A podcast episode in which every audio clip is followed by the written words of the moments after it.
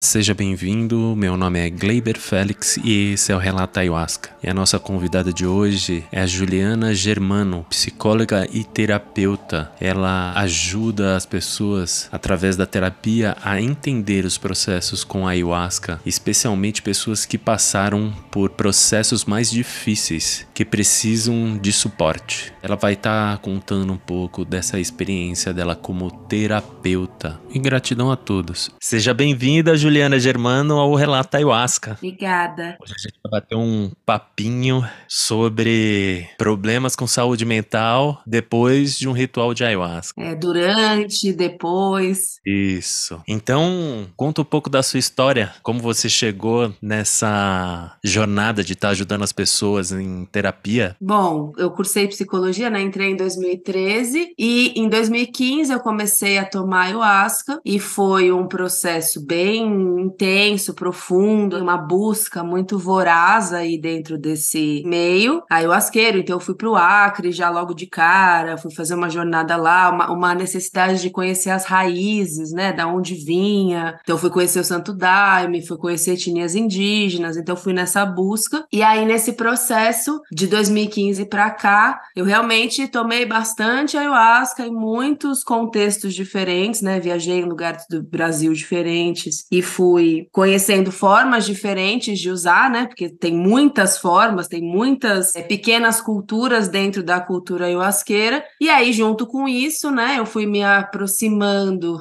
de algumas conduções indígenas, né, principalmente ao Anauá. E aí fui me aproximando, apoiando os trabalhos, né? Primeiro com coisas mais básicas, limpeza, né, organização do espaço. E aí eu fui começando a observar como eram feitas questões de anamnese, de conversas com as as pessoas de primeira vez e fui me interessando por esse universo. Cheguei a trancar a faculdade de psicologia para viajar e estar, né, nessa busca espiritual. Depois voltei, né? Então teve aí toda uma jornada ao longo desses 2015 para cá. Não é muito em tempo, mas de intensidade foi bastante. E aí de 2017, 2018 eu comecei, né, nesse apoio mais profundo de desenvolvimento também de anamnese e aí fui pegando para estudar e usando das minhas experiências clínicas também, com os atendimentos como psicóloga e de estudos de saúde mental, e fui vendo essas relações dentro de contexto cerimonial e como cuidar antes e depois das pessoas dentro desses contextos. Esse ano eu comecei a desenvolver mais um projeto, né, um trabalho de grupo de estudos, já voltado para uma coisa mais de pensamento crítico, de questionamentos e reflexões ligadas a esse universo da ayahuasca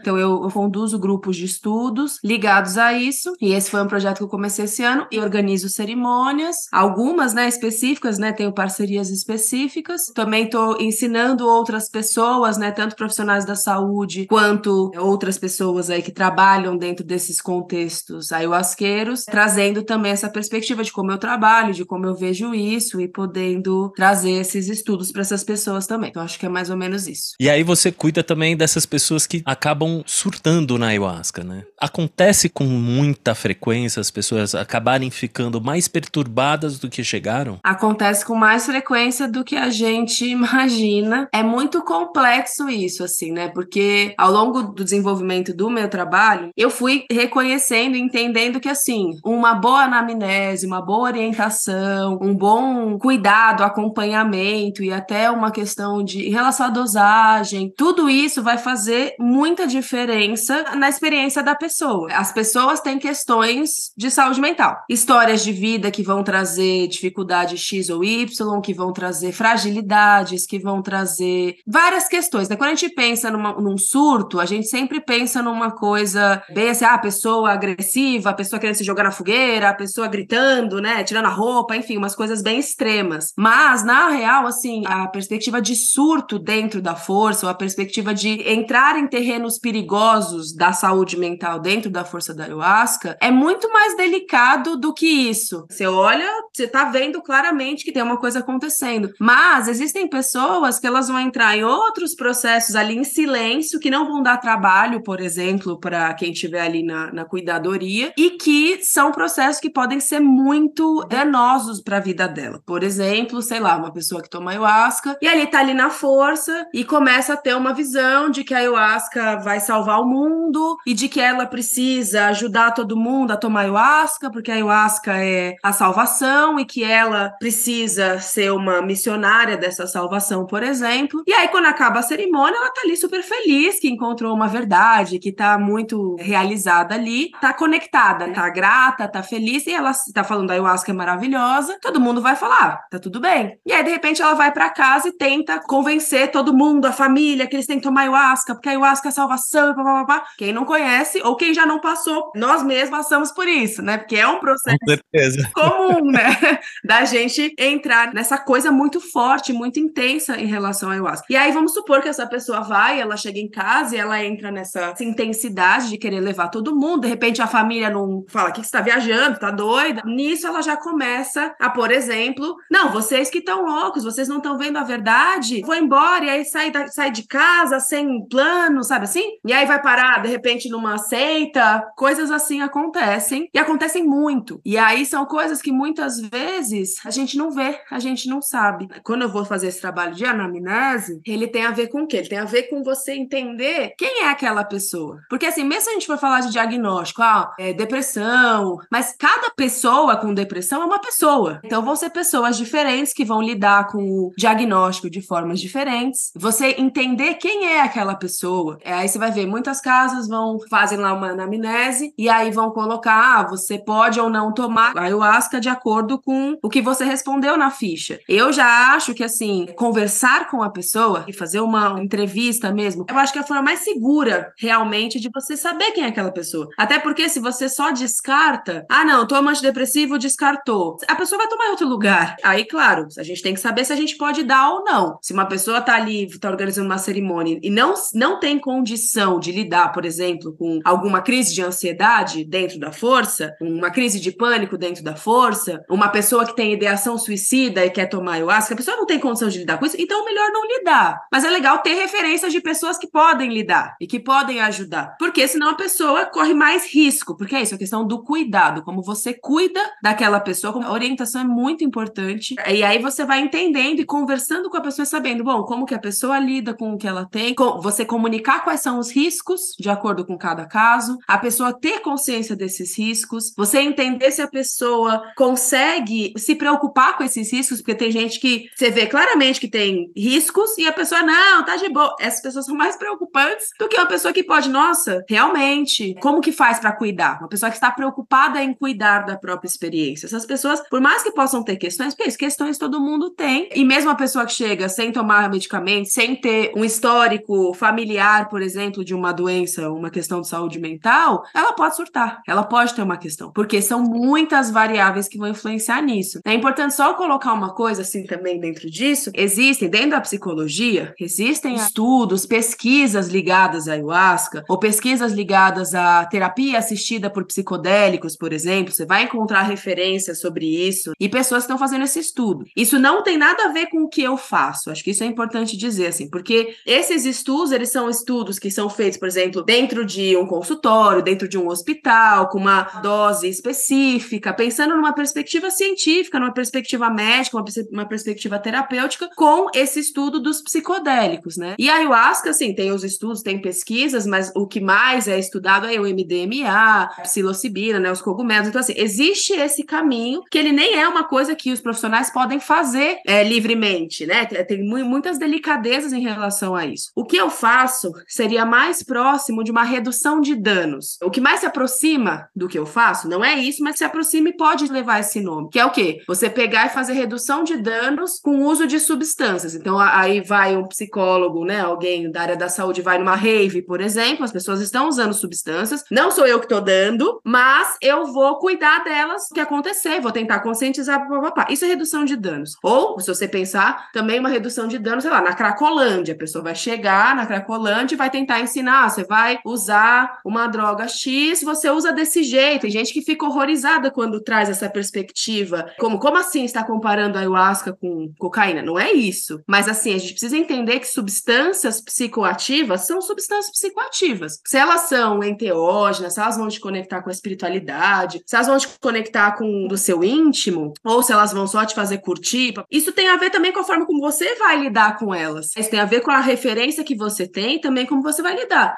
Claro que a ayahuasca tem aí toda uma tradição, uma história, uma força que ela carrega que tem a ver com o que ela é. Mas isso não significa que ela não possa causar danos terríveis, porque ela é muito forte, ela mexe com a gente muito profundamente. É claro, vai ter o pajé que vai lidar de uma forma, o padrinho do daime vai lidar de uma forma, a pessoa que faz uma linha mais universalista vai lidar de uma forma, e aí tem as espiritualidades, as crenças envolvidas, o que torna tudo muito mais complexo e delicado, porque se você for em cada lugar, você vai ver uma forma diferente. Ah, não, isso aí deixa. Ah, não, isso aí faz um rezo. Ah, não, isso aí dá um rapé. E a mesma experiência, cada lugar vai ler de uma forma. E aí que eu acho que, assim, como a psicologia pode entrar de uma forma a somar com essas visões, uma pessoa que nasceu lá no meio do céu do Mapiai, que toma daime desde pequenininho na igreja, a família toda, é uma coisa. Agora, você chega aqui na cidade, é outra realidade. É, tem muitas pessoas que têm é, preconceito mesmo com a psicologia dentro desses meios, porque tá se apropriando, porque tá tomando um lugar que não é dela, porque quem é você? Eu não sou pajé, e eu não quero ser pajé, não é o meu lugar. Mas, por exemplo, hoje em dia tem pajés que quando vêm para São Paulo podem contar comigo, não para fazer o trabalho delas, mas para fazer o meu e ajudar elas, porque também são pessoas que vão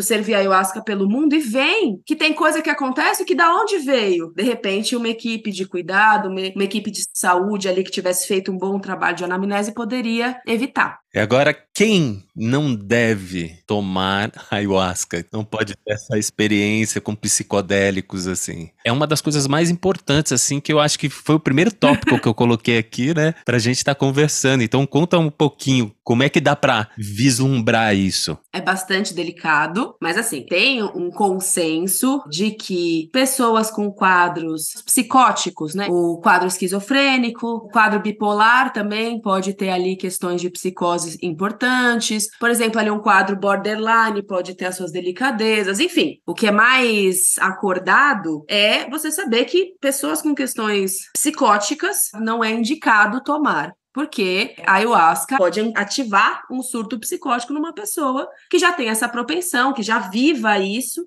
Então, essas são as situações mais delicadas e mais preocupantes. O indicado é não tomar. Agora, a gente vai ter a questão da síndrome serotoninérgica ali, do uso do antidepressivo com o uso da ayahuasca, por exemplo, que tem riscos de interação química. Eu não sou psiquiatra e eu não vou falar de um lugar de psiquiatra, eu vou falar de um lugar de psicóloga, porque acho que isso é importante, não é a minha área, né? Inclusive, quando eu tenho dúvidas em relação a isso, eu tenho colegas psiquiatras que eu pergunto, que eu me informo, que eu busco, ah, esse medicamento, né? Porque eu, não, é, não, não é o que eu me aprofundei de estudar. Então, acho que isso é importante colocar. Mas tem questões medicamentosas, de interação química, por exemplo, entre ayahuasca e antidepressivos, e tem a questão de quadros psicóticos, que são delicadíssimos no uso com ayahuasca. Então, essas são as principais questões que podem aparecer. Agora, isso é na teoria, no entendimento. Na prática, as coisas são muito diferentes. Eu acho que essa é a questão, né? Quando eu falo da coisa de redução de danos, eu acho que é importante a gente pensar nesse aspecto, porque é isso. A pessoa pode mentir na anamnese. A pessoa pode, de repente, não ter tido um, um surto psicótico e de repente ter. Pode ser que a pessoa venha para você, tenha uma questão delicada ali, ah, só que a forma como ela lida com isso seja uma forma que você consiga lidar não, a pessoa que tá lá tem um quadro de transtorno bipolar e essa pessoa já tomou ayahuasca, ou essa pessoa tem ali várias questões de cuidado com isso, tá ali medicada, faz terapia, tem rede de apoio, sabe dos riscos, já tomou várias outras substâncias, conseguiu lidar ali com as bad trips, por exemplo, de outras substâncias, porque isso faz diferença, né? Mesmo que nunca tenha tomado ayahuasca, mas já tomou LSD, já tomou outras coisas e teve experiência experiências difíceis e conseguiu administrar essas experiências, isso mostra que ela tem algum recurso para lidar com experiências difíceis de alteração de consciência, seja com cannabis. Então, se a pessoa chega, ela tem essas experiências, ela se cuida, ela faz terapia, ela tem rede de apoio, eu converso com ela, ela entende os riscos, ela aceita tomar bem de pouquinho, para ir devagar, ela quer muito tomar, ela tem ali os motivos dela. Será? Ela vai tomar de qualquer jeito, ou com você ou com outra pessoa, por exemplo.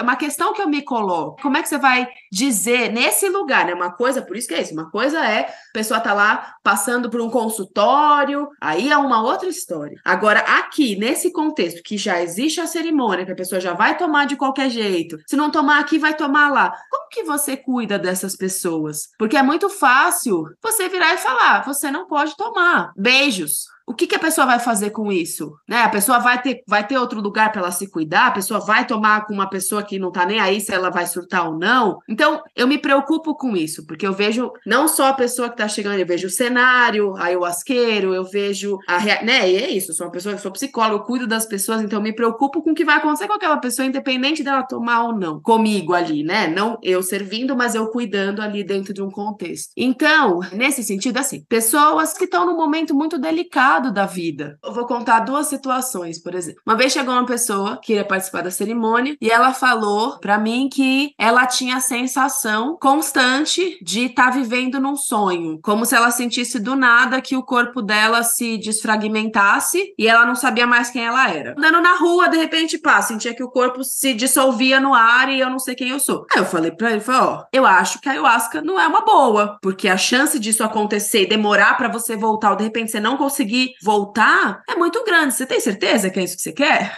Eu acho que de repente você precisa de mais corpo, não outra coisa. E aí ele tranquilamente falou: Nossa, pode crer, faz sentido. Ele nem sabia direito o que era, só, só ouviu que era uma coisa boa, que era que podia fazer bem para ele. Comentar um outro caso. Uma vez chegou uma mulher que não tinha questões de saúde mental especificamente, mas ela tinha sofrido um abuso recente. Ela tava com um quadro depressivo, assim, né? Mas tinha sofrido um abuso, e tava uma situação muito delicada. Ela nunca tinha tomado ayahuasca. Ela estava muito sensível, muito fragilizada, tá, tá, tinha acabado de começar um acompanhamento psiquiátrico, acabado de começar um acompanhamento psicológico, e ela veio querer tomar ayahuasca porque falaram para ela que ia curar ela, que ia resolver a dor que ela tinha. A gente conversou, eu falei para ela: será que é o caso? Você acabou de começar um tratamento, faz esse tratamento, faz essa terapia, se organiza um pouco, porque ela estava muito desorganizada, estava muito mexida, muito fragilizada. Será que não é melhor você cuidar disso primeiro e depois você vê você quer tomar ayahuasca, para ela foi um alívio. Ela, nossa, realmente faz sentido. E aí eu acho que entra uma questão que é muito importante, que assim, a crença que envolve a ayahuasca, de que a ayahuasca cura tudo, de que tudo é lindo, ah, a pessoa quase morreu, é cura. Ah, a pessoa tá ali, é cura. Não é dizer para a pessoa que está ali, ah, não, vai tomar ayahuasca que vai resolver seu problema, isso é muito delicado. Ah, porque resolver o meu problema vai resolver o seu. Não é assim que funciona. Assim, eu entendo, claro, a ayahuasca é uma coisa maravilhosa. Quando ela é maravilhosa, ela é maravilhosa. A experiência traz processos muito importantes, muito bonitos e transforma coisas dentro da gente muito profundas. Mas a gente precisa ter essa clareza que assim, da mesma forma que isso é pro bem, isso é pro mal. Dadas o contexto certo. Mas que você muda um negocinho de lugar, o que era o céu pode virar um inferno. É que a ayahuasca ela não cura, ela não tem esse poder. Quem tem esse poder somos nós com as nossas escolhas, porque ela pode mostrar um monte de coisa para você do que tá errado na tua vida, mas se você não tomar nenhuma atitude perante aquilo, do que vai adiantar? Absolutamente nada. É como você falou lá no começo, todo mundo toma, tem aquela experiência engrandecedora, acho que todo mundo deve tomar, mas nem todo mundo está preparado para essa experiência. É uma experiência eu acho que muito profunda, onde leva você muito além daquilo que você imagina. Então, do mesmo jeito que pode ser incrível para você, pode ser algo atormentador, porque te tira fora do prumo, te coloca em outro lugar na sua psique. E aí a, a gente estava vendo aqui, eu acho que você até já falou um pouco desses remédios, como é que eles funcionam, qual o esquema de prevenção que quem toma algum algum psicoativo, um antidepressivo, um antiansiolítico, qual a preparação que deve ser feito, quais os medicamentos que você acha assim que não é bom nem parar de tomar, né? Eu, eu sei que alguns não pode tomar, mas eu não tenho estudo sobre isso. Em relação a medicamentos em geral, eu não me coloco nesse lugar lugar, justamente, né, pelo que eu falei agora há pouco, não sou psiquiatra, até tem, né, psicólogos que vão ter aí um estudo, vão fazer cursos extras, especializações para poder falar de medicamento com mais propriedade. Não foi o caminho que eu segui, então eu deixo a parte de falar exatamente das interações medicamentosas para um psiquiatra poder dizer com mais propriedade. Mas o que eu posso dizer é que a partir de consultas com psiquiatras e entender melhor esse funcionamento é que assim, já vi em muitas fichas, em muitas casas, a indicação orientação orientação de ficar três dias sem tomar o remédio para poder participar da cerimônia. No geral, isso não faz nenhum sentido, isso não tem respaldo científico, clínico, porque a maioria dos remédios antidepressivos, por exemplo, que muito se faz em relação aos antidepressivos, por conta desse risco da síndrome serotoninérgica, assim, falando de um jeito bem porco, assim, né? Porque não vou conseguir explicar a química da coisa, mas assim, é excesso de serotonina. Isso pode resultar em efeitos corporais que podem ser desde mais leves, tremores, alguma sensação de mal-estar, até uma coisa mais grave, um ataque cardíaco mais forte, uma coisa mais intensa, que pode, em última instância, levar a óbito, se for uma coisa muito séria, enfim. As pessoas falam três dias, só que a maioria dos antidepressivos precisa de, no mínimo, 15 dias sem tomar para você não ter mais ele dentro do seu sistema. Então, assim, isso não funciona. É, e aí, cada remédio vai ter a sua particularidade também. Vai ter 15, vai ter 30. Pode ser um efeito placebo, né? Assim, ah, da pessoa achar que tá tudo bem e de repente isso fazer com que ela se sinta bem. Sei lá, pode até ter esse efeito, mas quimicamente, não. Psiquiatras com quem eu já me consultei perguntei, falaram para mim que não tinha nada a ver, que não era uma indicação que eu poderia dar para as pessoas. Então eu não dou nesse aspecto. E aí eu vou me norteio por outras questões e vou sempre também trabalhar em cima da dosagem de ayahuasca para poder ir observando como a pessoa vai reagindo àquilo. Agora, eu conheço pessoas que tomam antidepressivo, tomam ayahuasca e é isso. Sim, eu também conheço que toma, tem vários processos assim, mas a maioria das pessoas que eu vi foi tranquilo, graças a Deus. São pessoas que têm problemas sérios de depressão crônica, né? Isso é um problema muito sério. Então, não dá muito para saber como é que funciona essa matemática. Eu acho que também do seu estado emocional influencia muito, né? Com certeza, tem muitas influências. O cuidado, eu acho que aí, claro, pessoas de primeira vez, por exemplo, na ayahuasca, terem uma boa orientação, um bom acompanhamento durante a cerimônia e um bom acompanhamento depois, vai fazer muita diferença na experiência dela com a ayahuasca ao longo da vida. Assim. Pessoas que já tomam ayahuasca, já têm a sua experiência e que já têm os seus caminhos, né? Por exemplo, no, no trabalho que eu faço, pessoas de primeira vez precisam passar pela conversa independente de qualquer coisa, porque eu acho que essa orientação ela é essencial. Pessoas que não são de primeira vez, aí vai depender de questões que possam aparecer lá na ficha, que eu preciso entender melhor, enfim, questões de medicação, saúde mental, blá, blá. Agora, pessoas que não aparentam ali, não tem nenhuma questão específica, que já tomam muita ayahuasca há muito tempo, que... vai. E eu deixo a, possibilidade para essas pessoas, se elas quiserem fazer a conversa, que tô aqui. Mas ninguém quer, assim, só se a pessoa teve uma questão mais difícil. As pessoas não costumam querer, porque tem uma perspectiva de que eu sei lidar e que é isso aí, vamos que vamos. E tudo bem. Muitas vezes podem acontecer coisas, a gente toma ayahuasca, sei lá quantas vezes na vida já tomei ayahuasca, teve vezes que do nada veio uma coisa muito forte que eu não sei nem de onde veio, e pode ser que até tava bem, mas de repente rolou aquela história, que aí são os mistérios, né? Eu não tenho nem a, a pretensão de explicar tudo, e não é meu lugar. Agora, o que eu puder ajudar, cuidar, etc., ok, né?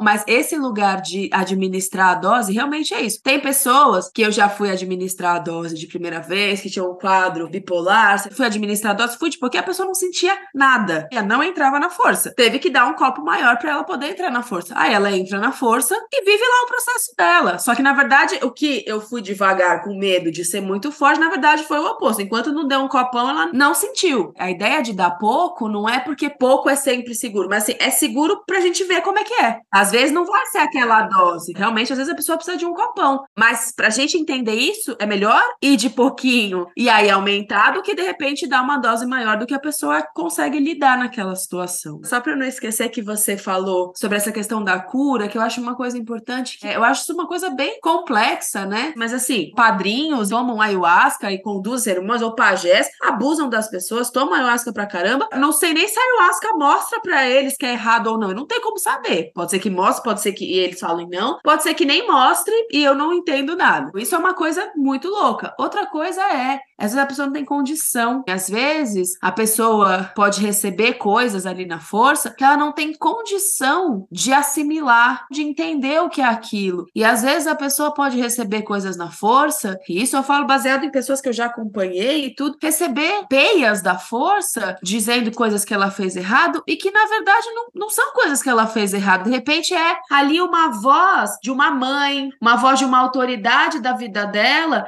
que fez ela achar que ela era um lixo e aí ela toma ayahuasca e aí ela fica revivendo aquilo como se fosse a força mesmo dizendo para ela que ela é um lixo. Então, às vezes a pessoa pode receber coisas ali. A força da ayahuasca, ela tem uma áurea de verdade. Ou se estiver mostrando para você que você tem que perdoar o seu pai, ou que você tá conectado com o todo e que o todo é Deus. Independente do que ela estiver mostrando, a sensação de verdade, a sensação de uma mensagem divina, ela tá em todas as experiências. Então eu acho que a gente precisa ter muita parcimônia para analisar a experiência. Eu mesma, quando eu tranquei a faculdade, foi depois da cerimônia de ayahuasca. As pessoas tomam atitudes impulsivas porque vem essa verdade muito forte. E aí isso é uma outra coisa que eu também, quando eu tenho a oportunidade de fazer uma sessão de integração, uma sessão pós, é assim. E quando tem a cerimônia, eu vou fazer uma fala depois que rola a cerimônia, é assim, muita calma para integrar esses processos, porque a gente fica cheio de certezas, cheio de verdades, e isso não significa que sejam verdades mesmo. Eu acho que isso também é uma coisa importante da gente considerar, porque quando a gente fala de saúde mental, é muito além de pensar em surto, muito além de pensar no cara que se jogou na fogueira, né? Todo mundo já ouviu uma história do cara que se jogou na fogueira pela.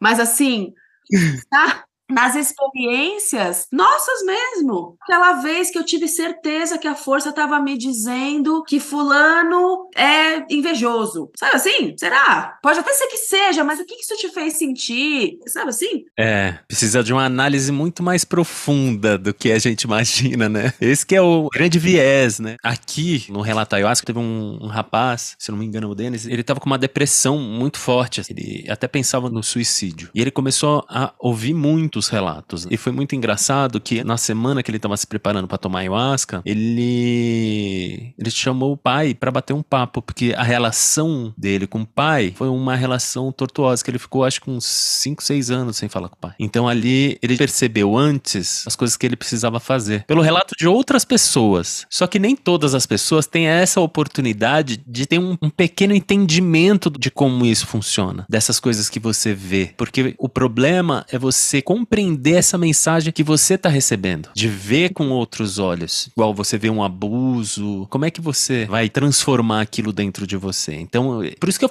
acho assim que tem muitas pessoas que não estão preparadas realmente para vislumbrar certas coisas, porque eu falo que quando eu vislumbrei que foi sem tomar ayahuasca, nada, eu entrei em choque, eu pensava que eu tava ficando maluco. Eu fui parar no psiquiatra. Como é que eu tô vendo isso daqui? Eu não sou desse jeito, mas eu era daquele jeito. Você tá vendo ali como é que você é. Para mim foi muito difícil. Então eu imagino outras pessoas. Porque eu até tenho um pouquinho, né? Não é muito. Discernimento, assim, mais ou menos como eu sou. Hoje eu tenho um pouco mais. Mas eu já tive problema com a ayahuasca de tomar uma dose, um copinho pequeno, aonde eu simplesmente surtei de uma maneira que eu não conseguia pegar o meu telefone celular e ligar para minha esposa, falou: "Meu, me tira daqui, me leva pro hospital porque eu vou morrer". Era tanta informação que passava que o meu cérebro ele não conseguia assimilar, dava uma agonia. Eu passei umas três horas assim assim, eu deitado conseguia pegar o balde para vomitar. Então você chegar nesse estado é crítico, mas eu cheguei nesse estado com uma consciência, porque na minha mente assim, isso vai passar, isso vai passar, isso vai acabar, isso vai acabar. Entendeu? Eu já sabia disso. Agora, e quem não sabe pegar um rojão desse, o que que vai fazer depois? Porque eu já tomo um tempo, já sei como lidar com isso. Agora, e essas pessoas? E aí você faz esse tratamento com essas pessoas que tiveram um certo tipo de surto. Conta um pouquinho mais ou menos como é que funciona isso. É isso mesmo que você falou, como que a pessoa lida. Se a pessoa não sabe, daí de novo volto. A orientação anterior é muito importante. Bem a real. Das pessoas que fazem anamnese antes comigo, todas as experiências que eu já tive de fazer anamnese, de conversar com a pessoa, acompanhar na cerimônia, eu não tive grandes problemas. Mesmo com pessoas com questões pro papai, uma história, não tive grandes problemas até agora tem me mostrado que, pô, legal, é um bom caminho, continue, né? Agora, pessoas que tiveram questões mais difíceis na força, que depois rolou uma integração, a maioria delas foram pessoas que não fizeram anamnese, que já tomavam, então, né? Então, é, isso também eu acho muito interessante. Processos de integração é o trabalho que eu faço. Normalmente, se for uma pessoa que veio de uma cerimônia que eu estava, que eu fiz o cuidado, eu vou fazer uma sessão, duas, talvez, e aí ou eu vou encaminhar, ou a pessoa mesma já tem o seu terapeuta. É, normalmente, raramente a pessoa vem fazer terapia comigo e continuar comigo. Normalmente eu faço trabalhos mais pontuais quando a pessoa vem de uma cerimônia que eu organizei, né? O que eu tava ali cuidando. Aí eu vou fazer um trabalho trabalho pontual de ajudar a pessoa a realmente integrar o que ela passou. E aí, de novo, entra em vários níveis de problemas, né? Não é, não estamos falando do surto, porque assim, já entraram em contato comigo pessoas, olha, tô aqui com o meu primo, tá surtado,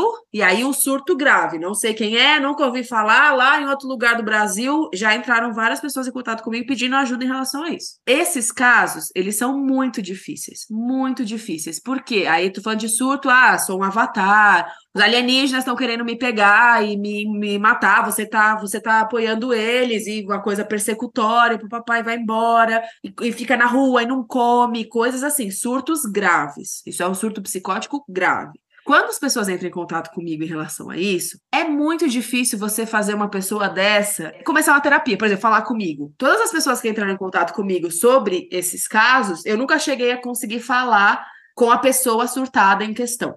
Porque é muito difícil. Quando você tá uma pessoa que tá num surto psicótico muito grave, se você entra numa coisa de querer falar para ela que ela tá louca, você só vai piorar a situação. Ou você tá contra ela, ou você não tá vendo a verdade, então você não é confiável. Só que como que você vai exigir, entre muitas aspas, né, como ou você vai pedir mesmo para um familiar que não tem nenhum recurso psicológico, né, não é um terapeuta. Enfim, tá, tá não sabe nada de ayahuasca, tá extremamente preocupado. Como é que você vai pedir para ele respira fundo e tenta conversar de um. Não, a pessoa tá assustadíssima, ela não tem condição. Então, o que eu ofereci nessas situações é, é uma orientação para o familiar de qual seria melhor, o melhor procedimento colocar essa pessoa para conversar com o psicólogo. Porque se a pessoa conseguir fazer um vínculo com o psicólogo, não, o vínculo é me conta o que está acontecendo. Ah, as pessoas não estão vendo? Nossa, mas como foi isso? Ah, os alienígenas, como foi? É você tentar entender o que está rolando na cabeça da pessoa com tranquilidade. E o psicólogo ele é treinado para isso. O que eu sempre tento é como orientar a família para conseguir levar essa pessoa para um psicólogo de confiança. Agora, e na maioria esmagadora das vezes acontece é que a família interna, porque não sabe o que fazer, dá um remédio, sossega leão e depois disso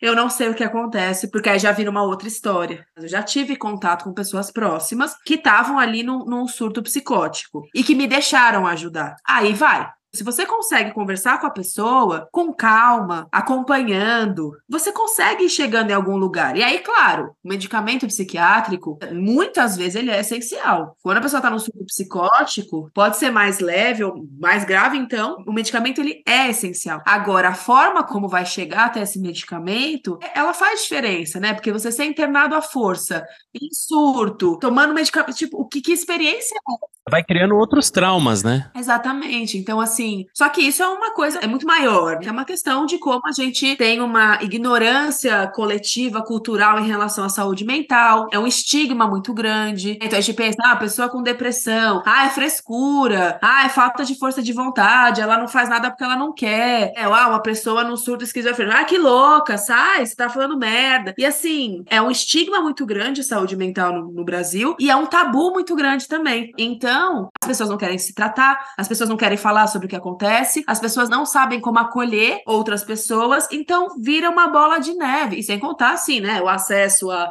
saúde, enfim, tem o CAPS, tem várias formas aí de tentar acessar, de tentar tornar acessível, mas é muito difícil. É precário, é puxado, porque é uma demanda muito grande. Então, aí você vai ver, se você. Aí, claro, a gente também tá falando aqui, não pode esquecer de falar do recorte social. Nas cerimônias que eu organizo, a gente trabalha com vagas sociais para pessoas trans, travestis, pessoas negras, enfim, a gente tem essa política porque a gente considera isso muito importante, porque a gente sabe que as pessoas não têm acesso. E quando tem acesso, sei lá, você vai pedir para uma travesti e numa igreja do Daime. É difícil, porque aí é homem separado de mulher, e aí o estigma, aí o olhar é difícil. Existem até igrejas, mas aí também vai essa coisa muito categórica, tem que ir de saia, tem que ir disso, e tem pessoas que não vão se encaixar, que querem ir com o indígena, mas aí vai com o indígena aonde? E aonde que tem cuidado cuidado para você realmente considerar e acolher a realidade daquela pessoa, que é outra. Você vai pegar, você vai receber uma pessoa que tem uma questão de gênero que não encaixa no senso comum homem e mulher, essa pessoa vai precisar de cuidados diferenciados, ela vai vir com traumas diferenciados e com demandas diferenciadas e ela não vai ter dinheiro. Então, como é que você cuida disso? Então, na maioria dos lugares você não encontra isso. E também tem um cenário ayahuasqueiro bastante elitista. E mesmo assim já tem uma dificuldade em relação a cuidado, tratamento, qualquer coisa coisa que o valha por conta de tabu e estigma. Imagina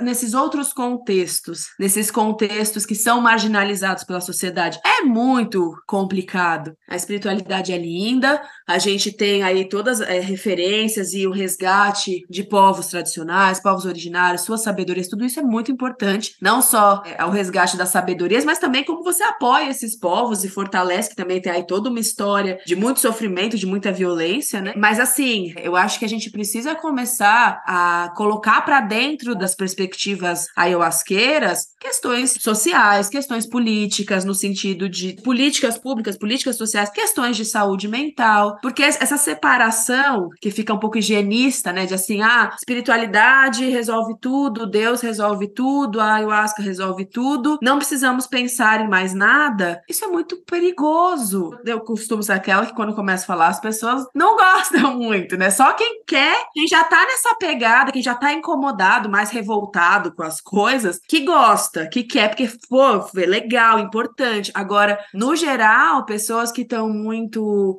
Ah, que estão muito acomodadas ali, que é gostoso, que é lindo, ayahuasca, gratidão, que maravilha. Se eu começo a falar, nossa, que vibração baixíssima, sai daqui, né? Mas é isso mesmo, porque todo mundo acha que é só luz. E não é isso, não funciona dessa maneira. Eu acho que essa responsabilidade que você tem que ter com você mesmo na hora de ir num ritual é muito grande. Tem que ter um respeito com você, porque você não sabe o que, que aquilo vai te levar. Que, ai, é lindo, é maravilhoso, mas, gente, não, não é só isso. Vamos botar o pé aqui na terra, vamos aterrar um pouco, porque ainda tem um processo muito grande que o ser humano daqui para frente está estudando, para isso não ter problemas futuro. Sim. O quanto é importante a gente se conscientizar disso enquanto cultura ayahuasqueira, né? porque a pessoa chegar para se respeitando, mas às vezes ela não tem noção que ela precisa disso, ela não tem nem noção como que, o que, que é isso, porque de repente alguém virou para ela e falou assim: "Ah, você tá triste. Vem cá, toma isso que vai te salvar". E a pessoa vai lá e fala: "Tá bom, vou tomar isso, vai me salvar". Então, a falta de orientação, de informação é uma coisa muito grave. A informação que chega para as pessoas, a maioria das pessoas vai tomar ayahuasca chega achando que é assim, só alegria, só por cima, só na frente, só que não é. E se a gente não falar sobre isso, realmente entender isso, e aí você vê, por exemplo, casos, não sei se você viu, foi ano passado, foi mais ou menos nessa época no ano passado, do cara que morreu lá em Brasília. O cara, ele já tinha um quadro psicótico, deixaram ele tomar ayahuasca, deram um copão, o cara começou a ter um surto psicótico no meio da força, foram lá e deram um rapé forte pro cara. Eu já vi pessoa em surto psicótico tomar rapé forte, a pessoa não sente. A pessoa toma um rapé forte. Eu já vi pessoa tomar. Meu amigo, eu vi de primeira mão, na minha frente. A pessoa estava num surto. A pessoa tinha um quadro bipolar, que ainda não estava diagnosticado, mas tinha, estava num surto de mania, né? Que é quando a pessoa no surto bipolar ela fica extremamente agitada, um pouco megalomaníaca, achando que pode tudo. Tem formas e formas de entrar em mania, né? Mas colocando uma coisa mais estereotipada, que é comum também. E esse cara, ele tomou, sem brincadeira, 33 sopros de rapé seguidos, fortíssimos. Você já vê que, não, pera, tem uma coisa errada. Tomou com o indígena, eu vi, com esses olhos que a terra de comer. E o cara não se mexeu. Ele nem cuspiu. Isso é uma coisa que acontece. E aí, não, que aí o cara é foda, o cara é forte. Não, o cara não tá bem. Mas enfim, voltando pro outro caso ali, não foi isso que aconteceu com o cara. Mas ele tomou um sopro de rapé forte, não resolveu o surto dele, deu, deu mais, acho que deu dois ou três, até o cara cair. E aí, quando o cara caiu, maravilha ficou quietinho, parou de dar trabalho. O cara tava tendo uma parada cardiorrespiratória e morreu. Isso acontece. Foi o que aconteceu naquele documentário O Último Xamã, que eles estavam lá no Peru. E aí um, uma pessoa teve uma parada cardíaca. Aí quando foram no quarto do, do cara, tinha milhares de medicamentos assim que ele não podia ter tomado. E lá, pô, era uma ayahuasca bem forte, assim. É um cuidado que a gente precisa ter, assim, nesse olhar, nessa sensibilidade. Tem que ter essa sensibilidade para sentir isso e ter essa responsabilidade de fazer todo um diagnóstico antes, né? Por isso que tem a, a anamnésia para ser feita, né? Vou fazer um, um, comentário só sobre isso que você falou, que eu acho que é isso, uma certa ditadura da felicidade, da beleza, ditadura do, da alegria, a ansiedade, né, por uma cura mágica. Isso tudo são também atravessamentos da nossa realidade, né, do capitalismo, dessa coisa do consumismo, né? A gente quer consumir a cura, a gente quer consumir Deus, a gente quer consumir tudo e a gente tem uma urgência e uma romantização muito grande também das coisas. É, os ciclos de estudos que eu conduzo, ele tem a ver com isso. Assim, ayahuasca, saúde mental e pensamento crítico. Como é que é começar a desenvolver essa crítica, esse discernimento? Muitas vezes, para a gente se aproximar de Deus, se aproximar do divino, a gente se afasta da gente e a gente acaba se perdendo nesse meio. O que, que é curar? Tem várias coisas, claro, não vai dar pra gente ficar aqui, mas o que, que é curar? Curar o quê? Você vai deixar de ser quem você é? Às vezes você fala assim, nossa, você tá querendo curar o quê agora, né? Onde você quer, aonde você quer chegar? Quer virar Jesus? Mas você não vai virar Jesus. Se você achar que você tá perto de Jesus, é porque tem alguma coisa errada. Porque você é você, né? Você, eu, né? Qualquer pessoa. A gente tem a nossa história, a gente tem as nossas marcas, a gente tem os nossos BOs, nossas cicatrizes, as nossas dificuldades. A gente sempre pode amadurecer a partir da nossa própria régua, não a partir da régua do outro. Se eu tenho problema com raiva, eu vou amadurecer aprendendo a controlar a minha raiva, não virando uma pessoa que não sente raiva nunca, porque isso não sou eu. Tem pessoa que chega para mim e fala: pô, você tem 40 anos vivendo de um jeito, você acha que uma sessão de ayahuasca, que seja, ayahuasca é forte, mas ela não é mágica. Que vai depender da gente, né? Mudar a atitude. É, e, da, e das reais possibilidades que a gente tem, né? Porque posso conseguir melhorar, mas assim, virar outra pessoa? Não tem como. eu tô tentando até, até hoje e não deu, não. Eu já vejo que tem que melhorar um montão de coisa, aceita que relaxa. Aceita que dói mesmo. É, porque é, é, é, esse verdadeiro controle, né, que você tem que ter perante ao teu ego, né? Uhum, exato. O que, que eu estou buscando? E o que, que eu dou conta? Da onde eu venho, para onde eu quero ir, por que, que eu quero ir para esse lugar? E aí, muitas, muitas, muitas vezes, na maioria das vezes, a gente precisa de ajuda para entender isso também que você falou, vamos humanizar a terapia, gente. Terapia é uma coisa maravilhosa. A gente não quer fazer terapia, não quer ter um acompanhamento psicológico, mas a gente quer fazer a cura quântica, prana, sei lá o que, que resolve em dois segundos. Sobre o que, que a gente está falando realmente? Gente, acho que é uma boa pergunta. A gente quer realmente se cuidar ou a gente quer se resolver e virar outra coisa, né? Então, fica a dica. Exatamente.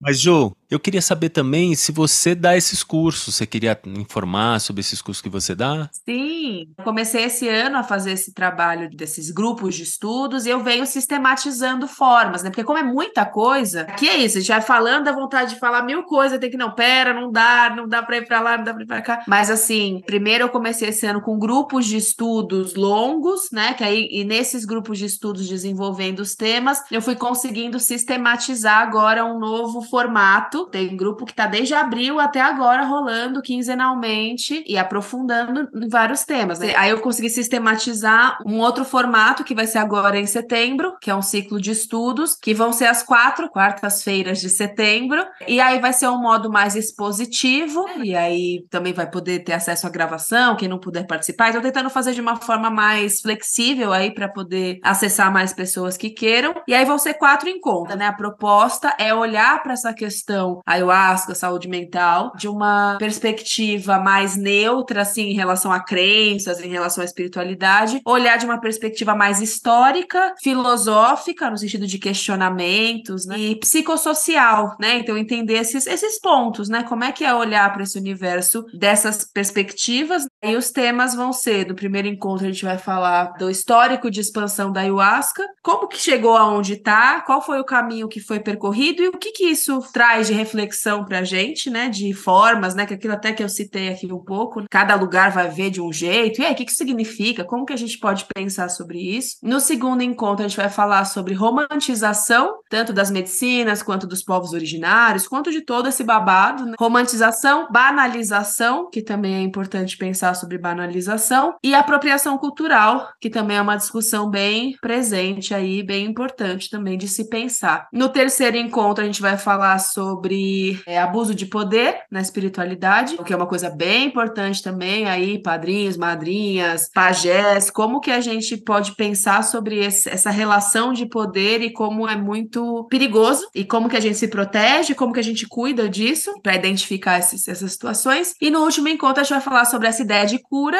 que a gente pincelou até um pouco aqui na nossa conversa, e saúde mental. Aí também para poder aprofundar e como muitas vezes a ideia de cura prejudica a saúde mental das pessoas dentro desse contexto, que é um pouco que a gente está falando aqui também. E é isso, então fica o convite. O ciclo vai ser em setembro, aí também depois vai ficar as gravações, então talvez eu disponibilize depois gravações, enfim, aí vou pensar como vou fazer. Para esse ano, acho que vai ser isso, né? Vão ter cerimônias também agora em outubro, que eu estou organizando, então também quem quiser ter essa experiência de poder passar na amnese e tudo, e ter esse, esse estudo também, esse estudo mais vivencial, também estou por aqui. E acho que para esse ano tá bom.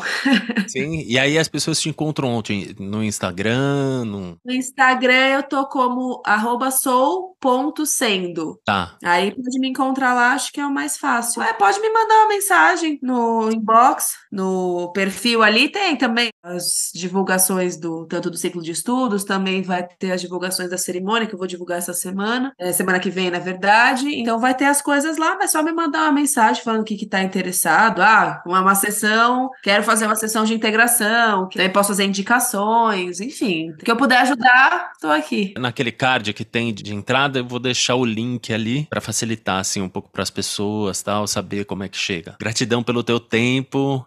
Obrigada, viu, pela oportunidade também. Ah, gratidão. E se você teve uma experiência de expansão de consciência que está mudando a sua vida e você quer compartilhar, entre em contato comigo pelo Instagram Relata Ayahuasca, deixe uma mensagem que eu entrarei em contato com você. Gratidão todos.